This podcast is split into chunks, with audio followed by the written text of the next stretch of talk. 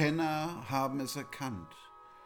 Das waren die typischen Clusterbildungen von George Ligeti, dem ungarischen Komponisten, der am 28. Mai diesen Jahres 2023 seinen 100. Geburtstag gefeiert hätte und er gilt als einer der ganz großen Komponisten des 20. Jahrhunderts.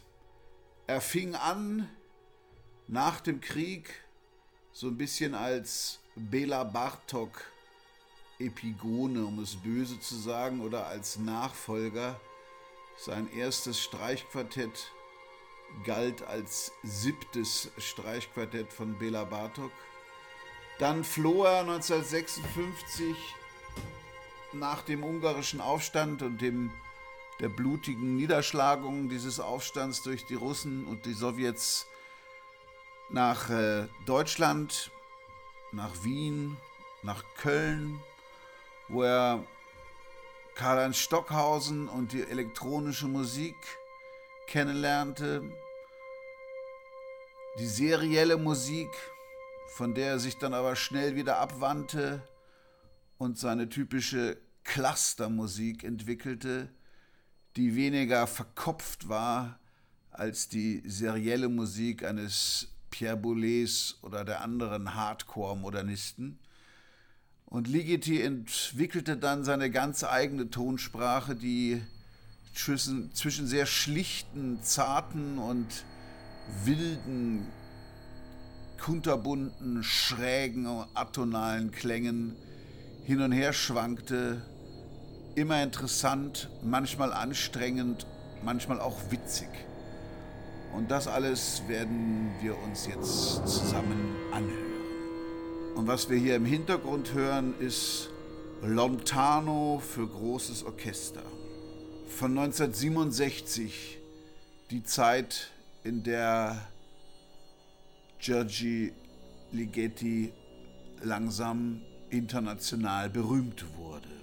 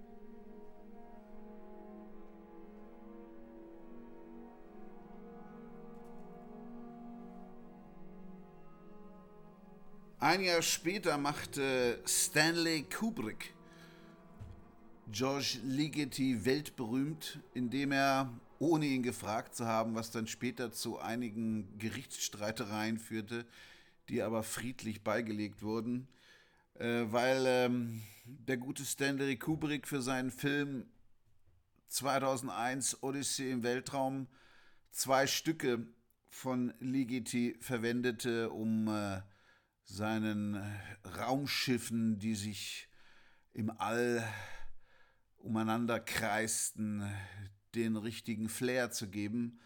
Und das waren die Stücke Atmosphäre und Lux Eterna, ein Chorstück.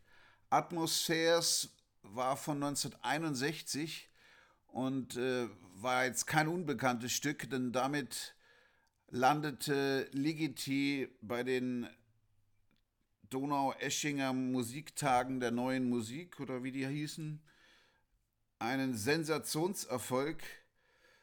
Das Stück kam so gut an, dass er es gleich zweimal aufführen musste. Und das, es spielte das Symphonieorchester des Südwestfunks unter der Leitung von Hans Rossbaut. Und äh, sensationell war das Stück damals wegen seines neuen Ansatzes, das durch eine beabsichtigte scheinbare Strukturlosigkeit gegen die überstrukturierte serielle Musik anspielte. Im Grunde genommen baut hier liegt eine mikropolyphone Anlage. Er hat das selbst so beschrieben, in Atmosphärs versuchte ich das strukturelle kompositorische Denken, das das motivisch-thematische ablöste, also das Klassische, zu überwinden und dadurch eine neue Formvorstellung zu verwirklichen. In dieser musikalischen Form gibt es keine Ereignisse, sondern nur Zustände, keine Konturen und Gestalten, sondern nur den unbevölkerten imaginären musikalischen Raum, und die Klangfarben, die eigentlichen Träger der Form, werden von den musikalischen Gestalten gelöst zu Eigenwerten. Man kann auch von Clusterbildungen sprechen, von Anhäufungen von Akkorden und Tönen.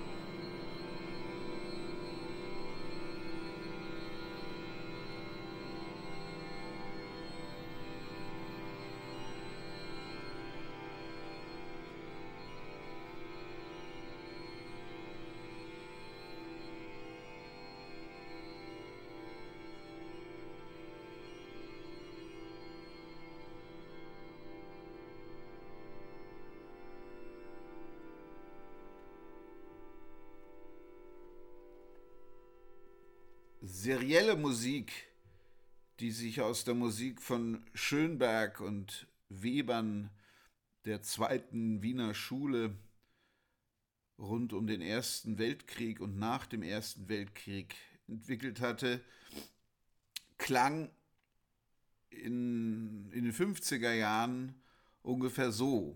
Äh, das ist das Stück Polyphonie für 18 Instrumente von Pierre Boulez von 1951, gespielt in einer zeitgenössischen Aufnahme genau von dem Orchester, Sinfonieorchester des Südwestfunks Baden-Baden unter Hans Rosbaut, der auch das Atmosphärstück von Ligeti uraufgeführt hatte.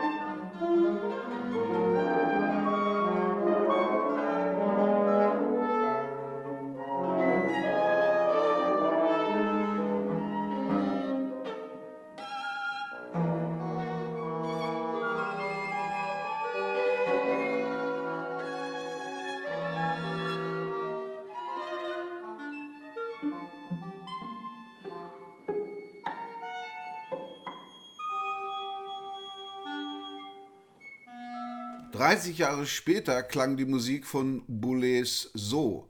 Réponse, Sektion 1.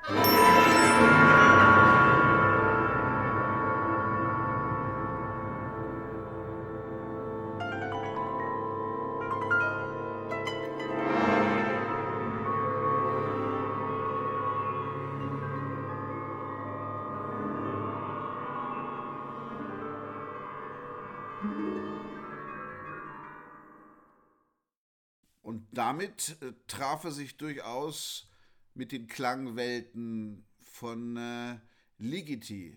Der hatte 1973, 74 während eines Aufenthaltes in San Francisco ein Stück geschrieben, das hieß Polyphonie für Orchester. Und das ging so.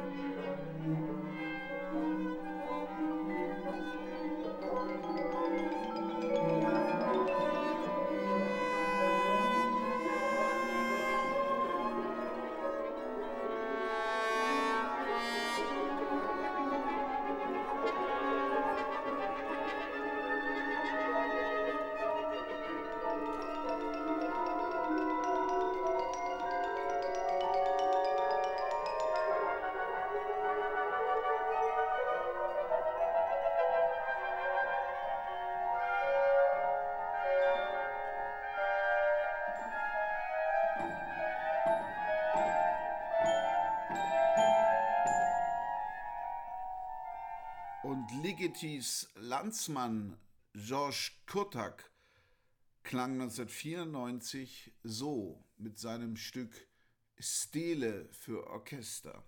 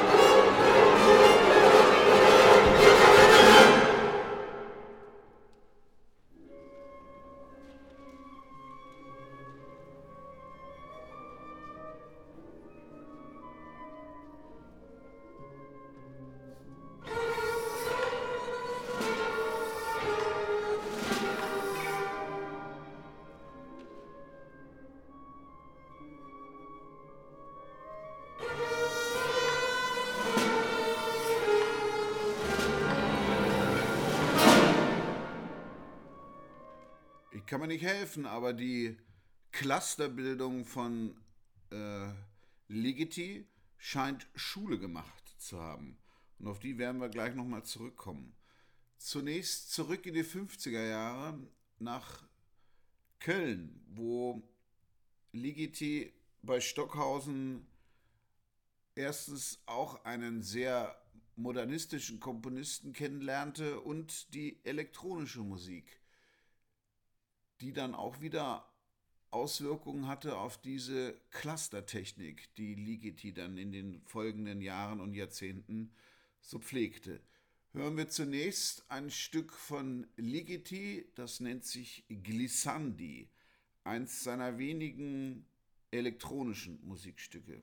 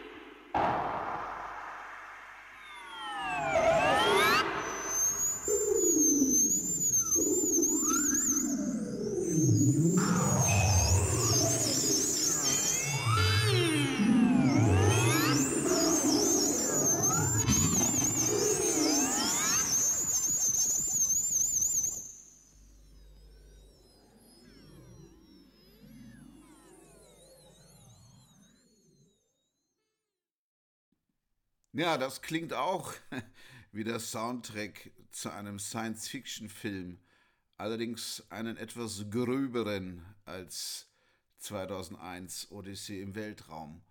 Und Meister Stockhausen machte ja auch nicht nur elektro elektronische Musik, sondern auch Orchestermusik und ein ganz berühmtes Stück von ihm heißt Gruppen für drei Orchester von 1955 57.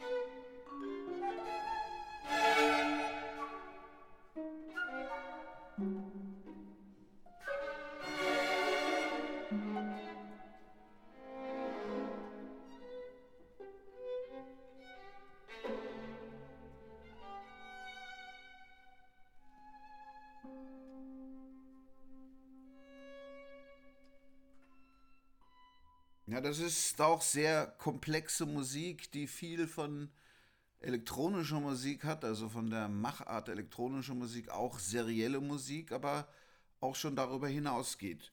Das hat Ligeti sehr beeindruckt, aber er kam mit den Alpha-Tieren Stockhausen und Maurizio Kagel nicht zurecht, denn er war nicht unbedingt ein Alpha-Tier, was ich immer in den Vordergrund schieben musste. Also verließ er Köln, ging nach Wien, nahm die Wiener Staatsbürgerschaft, äh, die Wiener Staatsbürgerschaft, die österreichische Staatsbürgerschaft an. Das war für Ungarn damals recht leicht. Äh, ging dann in den äh, 60er Jahren nach Berlin, in den frühen 70ern nach Amerika, San Francisco als Stipendiat und landete schließlich in Hamburg, wo er dann bis Ende der 80er Jahre eine Hochschulprofessur innehatte. Ligeti war ein weit gereister Kosmopolit, sprach mehrere Sprachen und äh, die letzten Jahre seines Lebens verbrachte er dann wieder in Wien, wo er am 12. Juni 2006 starb und ein Ehrengrab auf dem Wiener Zentralfriedhof bekam.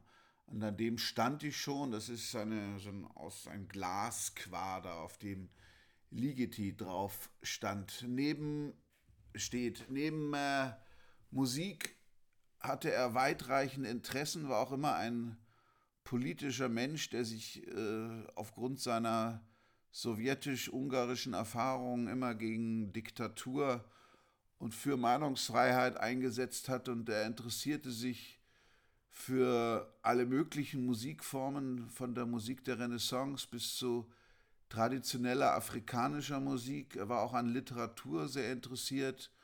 Zu seinen Lieblingsautoren zählten Lewis Carroll, Georges Louis Borges und Franz Kafka, aber er interessierte sich auch für Malerei, Architektur, Wissenschaft im Allgemeinen und im Speziellen für Mathematik und die fraktale Geometrie Benoit Mandelbrots. Vielleicht erinnern sich die Älteren unter euch noch an diese Fraktale, die, war das in den 90ern, in den 80ern sehr modern waren, dass diese Chaos-Theorie, die man damit sozusagen äh, bildlich darstellen konnte, das alles floss vielleicht auch ein bisschen in Ligitis Musik ein. Zum Beispiel in Apparitions für Orchester, das noch ganz stark unter dem Einfluss von Stockhausen und der elektronischen Musik aus den 50er Jahren stand. Das hat er Ende der 50er komponiert und das war das erste Stück, mit dem Ligeti noch vor Atmosphärs Aufmerksamkeit erregte.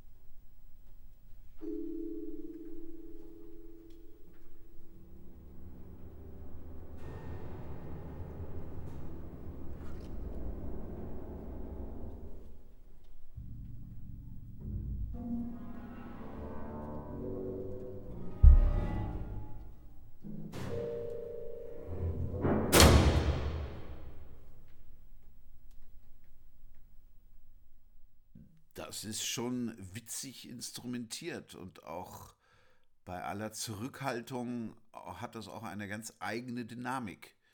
Und erinnert mich auch ein bisschen an den amerikanischen Minimalismus von ähm, einem meiner Lieblinge, John Cage und Morton Feldman, womit ich dann nochmal an die an meine schöne Episode bei Vinyl und Cooking über Morton Feldman erinnern möchte. Ja, und äh, das war das Chorstück Lux Eterna, das Stanley Kubrick in 2001 Odyssee im Weltraum verwendet hat. Chormusik basierend auf Clustern. Das ewige Licht Lux Eterna.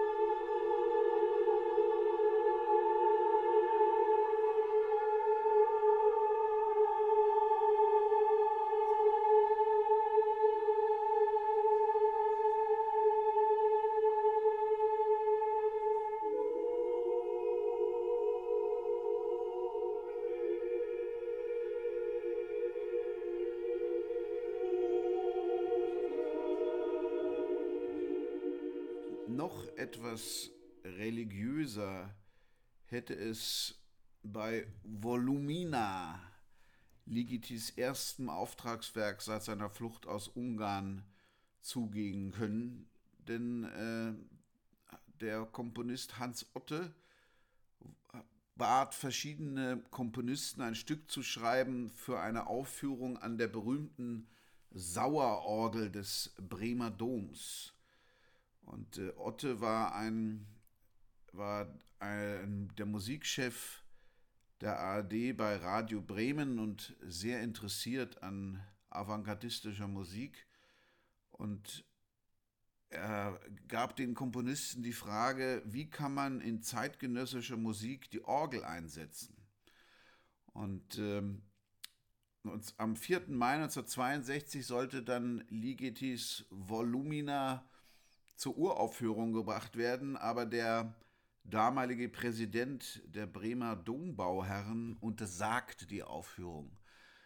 Äh, es gab dann äh, verschiedene Vermutungen, warum er das tat. Äh, die offensichtlichste war vielleicht, dass er Angst um seine Orgel hatte, denn bei einer Generalprobe in Göteborg ist die, ist die dortige Orgel bei einem Schwelbrand, während Ligitis Stück aufgeführt wurde, fast abgebrannt.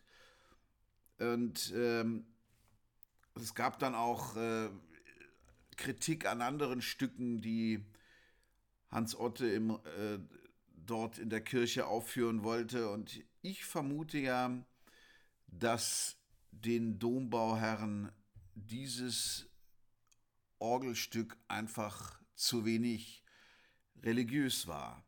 Denn es war eigentlich, ich finde, es ist ein antireligiöses Stück. Es ist eigentlich eine Anklage an alles Spirituelle, an alles, was das Christentum verkörpert.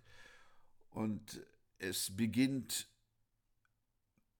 in Fortissimo, also mit einem Totalcluster, in dem alle Register der Orgel auf einmal gezogen wurden. Dafür brauchte man einen, ein gekoppeltes Manual und der Organist sollte das Stück tatsächlich mit seinen Unterarmen und seinen Fäusten spielen und äh, Ligeti verwendete alles, was die chromatische, diatonische und pentatonischen Tonleitern und Cluster hergaben und äh, sagte zu dem Stück, die Großform des Stückes ist wie ein einziger großer Bogen zu gestalten. Es gibt im Stück keine Pausen, ja auch keine eigentlichen Zäsuren. Die stationären Klangräume und ihre allmähliche, kontinuierliche Veränderung sollen vom Interpreten so realisiert werden, dass die klanglichen Zustände und Vorgänge die Empfindung großer Ruhe erwecken. Ja. Und für mich ist das eigentlich Death Metal auf der Orgel. Hört es selbst.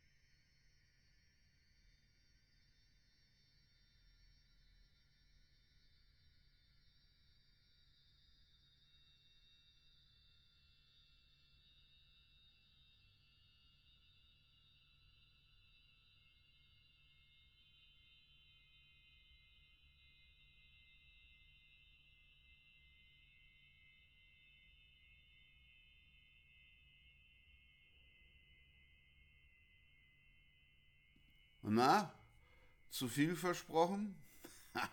Ich finde, das ist eines der außergewöhnlichsten Musikstücke, die wahrscheinlich jemals im Bereich der klassischen Musik geschrieben wurden. Vielleicht generell im Bereich der Musik. Das Stück wurde dann auch, also die Aufführung des Stückes wurde dann auch in den 60er Jahren noch in anderen Kirchen verhindert, etwa in Hamburg oder in Basel. In Hamburg hatte es dann 1965 allerdings Gerd Zacher in der Lutherkirche aufgeführt und es wurde auch über den Rundfunk ausgestrahlt, was in der Zeitschrift Musik und Kirche folgendermaßen kommentiert wurde. Nach unserem heutigen Musikempfinden ist dieses Werk keine Musik, geschweige denn Orgelmusik. Dass am Ende des Stückes die Orgel den Wind aushaucht, wurde, so Zacher, von vielen Zuhörern als Ende eines Glaubenssymbols gedeutet. Meine Rede. Andere Zuhörer verglichen das Stück gegenüber dem Organisten Zacher angesichts des Verlustes alter Orientierungen mit dem Zusammenbruch nach dem Krieg und zugleich der Veranlassung, sich gegenüber Neuem zu öffnen. Ja, natürlich, das darf man immer nicht vergessen.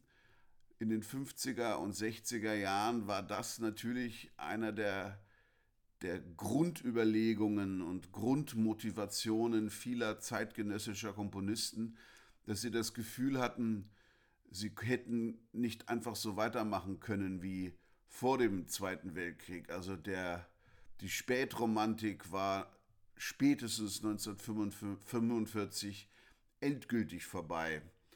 Und man machte einfach Tabula rasa. Und das ist halt die Frage, ob man das im Sinne der seriellen Musik macht, also eine sehr ausgeklügelte, mathematisch fundierte, ausgerechnete äh, Musik, oder ebenso wie wie die Cluster-Musikanten, die dann äh, Soundschichten aufeinander türmten, oder wie die amerikanischen Minimalisten, die dann die, die musikalischen Mittel so weit zurücknahmen, bis nur noch das übrig blieb, was sozusagen unverdächtig war. Es gab viele Herangehensweisen an, an Kunst, in dieser Zeit, die dann eben auch so weit gingen, dass man alle Regeln der jeweiligen Kunstform vollkommen in Frage stellte und dann sozusagen Anti-Musik machte. In den 60ern gab es ja auch den Free Jazz, der für viele Jazz-Fans und Jazz-Kritiker als Anti-Jazz verunglimpft wurde. Das passierte mit Ligeti auch. Allerdings haben nicht alle Volumina als antichristlich interpretiert. Äh, ein Kritiker schrieb zum Beispiel anlässlich einer Aufführung in einem Pfingstgottesdienst, dass den Zuhörern der Heilige Geist um die Ohren brauste. Inzwischen wurde es auch im Bremer Dom ohne technische Komplikationen aufgeführt, etwa am 19. März 2009. Es gibt CD-Einspielungen und Volumina ist als Klassiker der modernen Musik anerkannt, wie auch ihr Komponist Serge Ligeti. Und in den 70er Jahren hat äh, Ligeti auch seine Radikalität etwas zurückgenommen. Er hat äh, sogar eine relativ konventionelle Oper komponiert oder zum Beispiel das Orchesterstück Melodien 1971.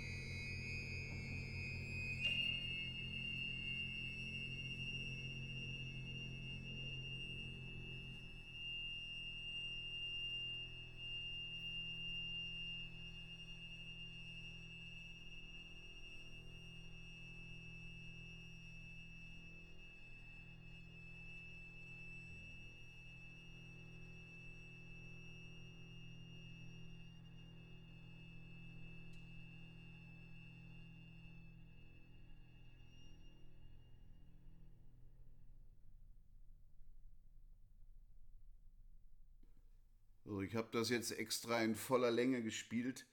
Das Schöne an diesen Musikstücken, im Gegensatz zu vielem, was in der zeitgenössischen Musik vor allen Dingen in den ersten Jahrzehnten nach dem Zweiten Weltkrieg komponiert wurde, ist, man muss es nicht erklären. Es für jemanden, der halbwegs gewohnt ist, dass nicht alles immer super harmonisch wie bei Mozart sein muss, versteht diese Musik, finde ich. Man spürt die Dynamik, man hört die Melodien, auch wenn die sich oft sehr polyphon ineinander verweben. Manchmal klingt es fast so, als wäre man noch vor dem Konzert und die Musiker äh, stimmen ihre Instrumente. Ich habe das ja, ich weiß nicht, ob es euch auch so geht, aber es, mir ist es oft im Konzertsaal so gegangen, dass ich eigentlich mal ein Stück hören möchte, was nur aus dem Stimmen der Musiker von ihren Instrumenten besteht. Ligeti hatte vielleicht den Gedanken auch und hat den in Melodien verarbeitet, aber natürlich ist er weit darüber hinausgegangen. Also Musik, die man nicht erklären muss, das ist äh, durchaus die Ausnahme in der zeitgenössischen Klassik und genau deswegen wird Ligeti vermutlich nicht nur von mir sehr geschätzt. Geschätzt wurden und werden auch seine Konzertstücke, die dann in, in der Wahl der Mittel noch reduzierter sind. Zum Beispiel der zweite Satz in seinem Konzert für Violoncello und Orchester.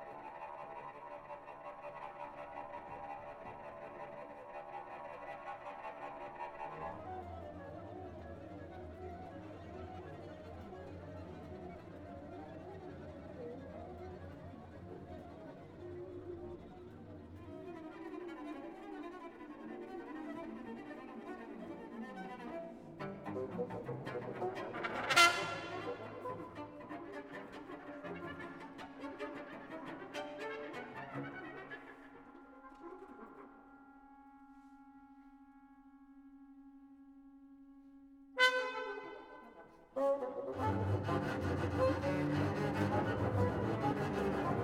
you.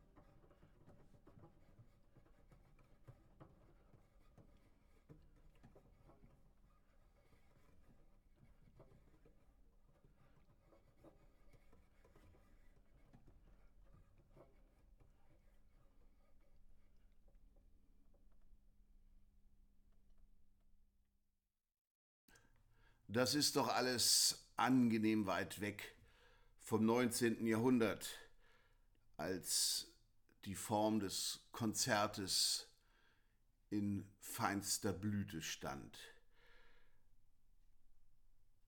Das Konzert für Violine und Orchester, davon hören wir jetzt den vierten Satz und den hat Ligeti ganz konventionell mit Passacaglia überschrieben.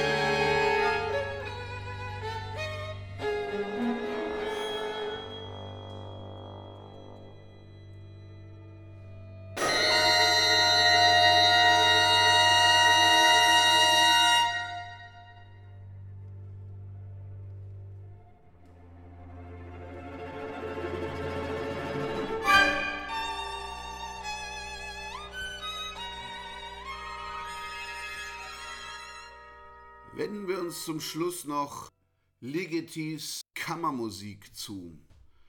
Er hat äh, für Soloinstrumente geschrieben und äh, zwei wundervolle Streichquartette.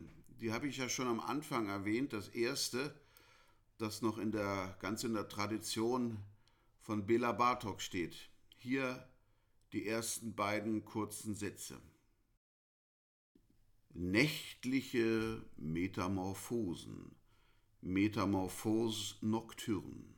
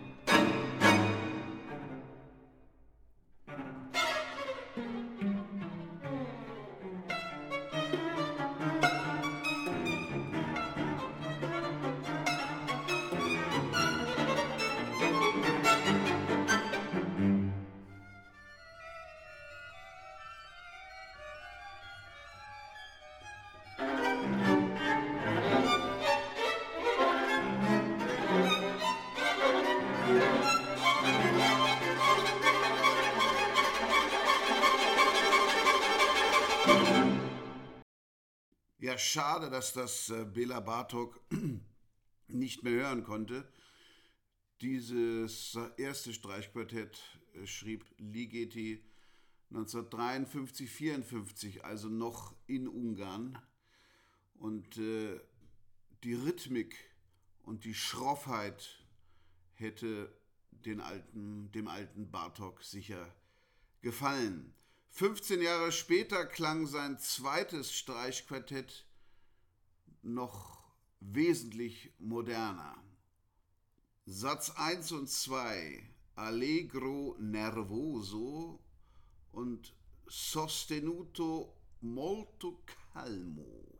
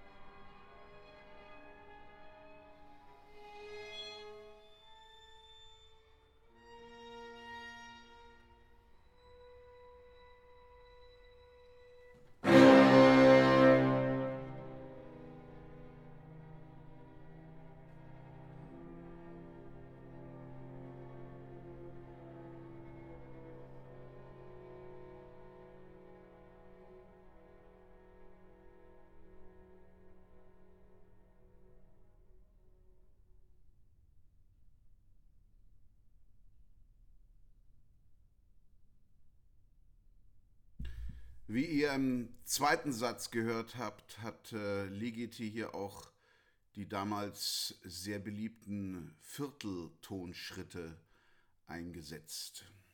Ja, und dann hat äh, Ligeti eine sehr schöne Cello-Solo-Sonate gespielt. Da hören, wir jetzt, da hören wir uns jetzt den ersten Satz an. Dialogo.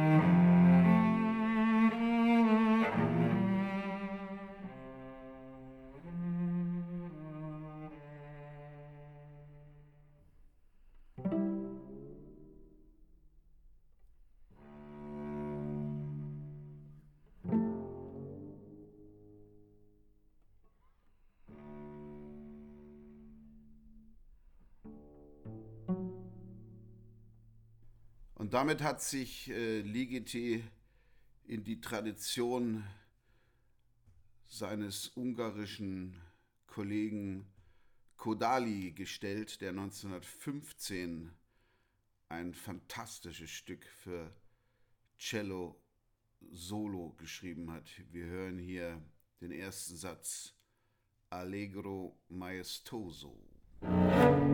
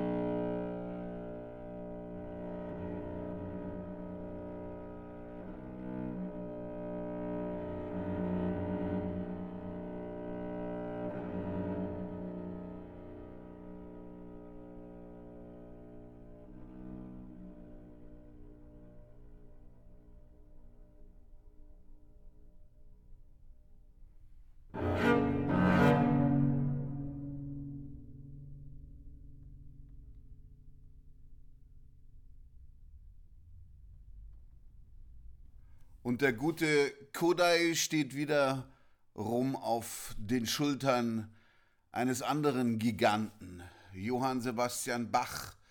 Und wir hören den ersten Satz aus seiner fünften Cello-Suite.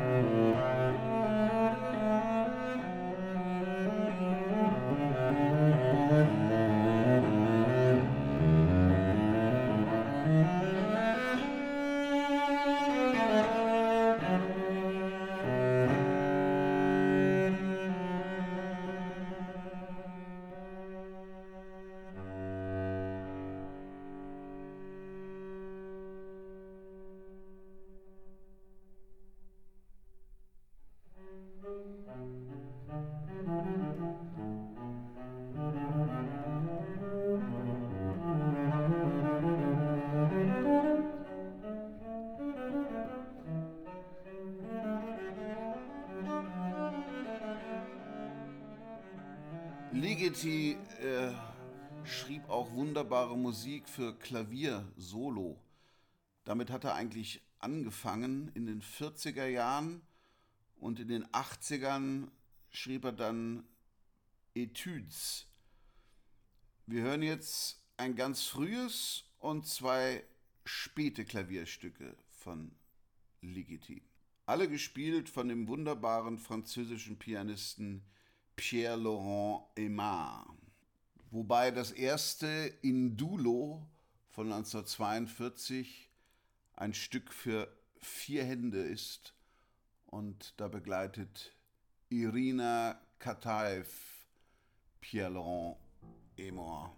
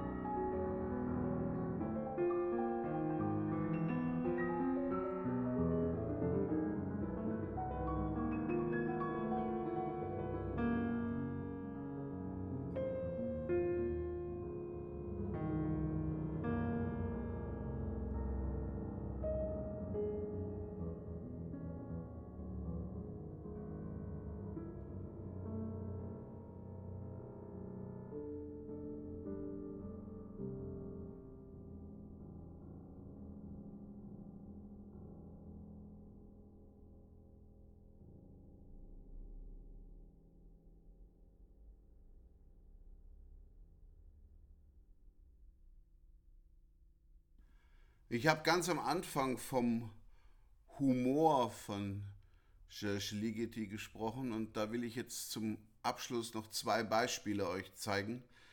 Einmal ein Stück von 1978 für Harpsichord, glaube ich. Das nennt sich Hungarian Rock.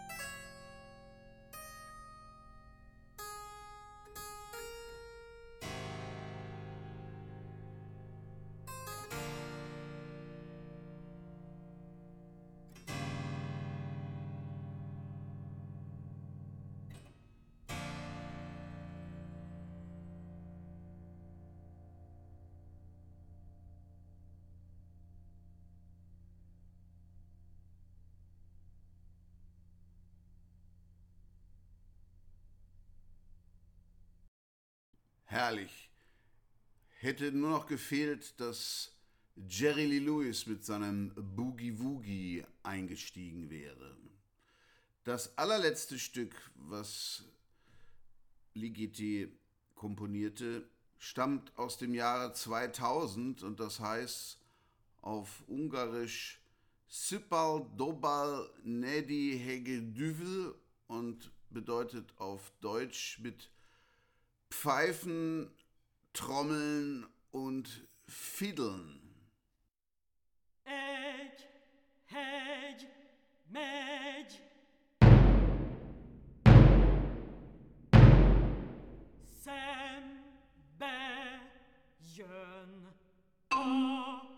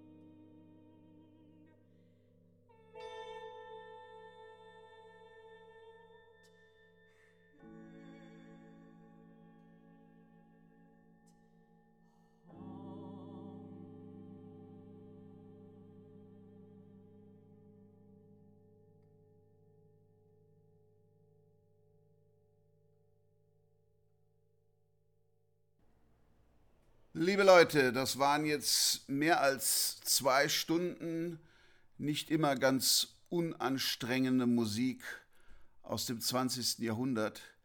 Aber ich finde das immer wieder spannend. Ich beschäftige mich immer mehr mit zeitgenössischen, klassischen Komponisten, weil die einem doch eine neue Klangwelt eröffnen, auf die man sich einlassen muss, aber wenn man sich darauf einlässt, doch immer wieder etwas zu hören bekommt, was man so noch nicht gehört hat.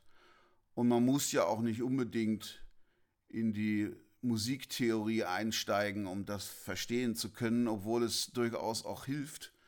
Also ich werde zum Beispiel in naher Zukunft etwas über postmoderne Kompositionsansätze in der klassischen Musik oder wie man, man diese Musik heutzutage überhaupt nennen soll, ähm, euch vorstellen und vielleicht auch die russische, russisch-deutsche, muss man fast schon sagen, Komponistin Sofia Gubaidulina, die hochbetagt immer noch lebt und immer noch komponiert und auch eine ganz eigene Musiksprache gefunden hat. Weniger schroff als Ligeti, aber dafür sehr düster und sehr religiös spirituell. Spannend. Bleibt mir gewogen und vielen Dank fürs Zuhören, euer Thomas Askanfil.